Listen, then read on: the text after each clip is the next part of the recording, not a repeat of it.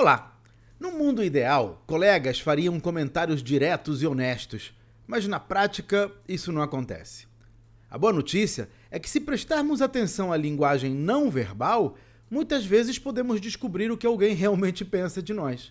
Eu não vou aprofundar o assunto numa dica de um minuto, mas quando as pessoas evitam contato visual com você, ou quando um colega tipicamente falante fica quieto, você deve ligar o radar. Nesses casos, eu digo algo como: Diga-me, Fulano, como é que eu devo interpretar o seu silêncio? Ou Estou com medo de ter chateado você com algo que eu disse. Foi isso que aconteceu?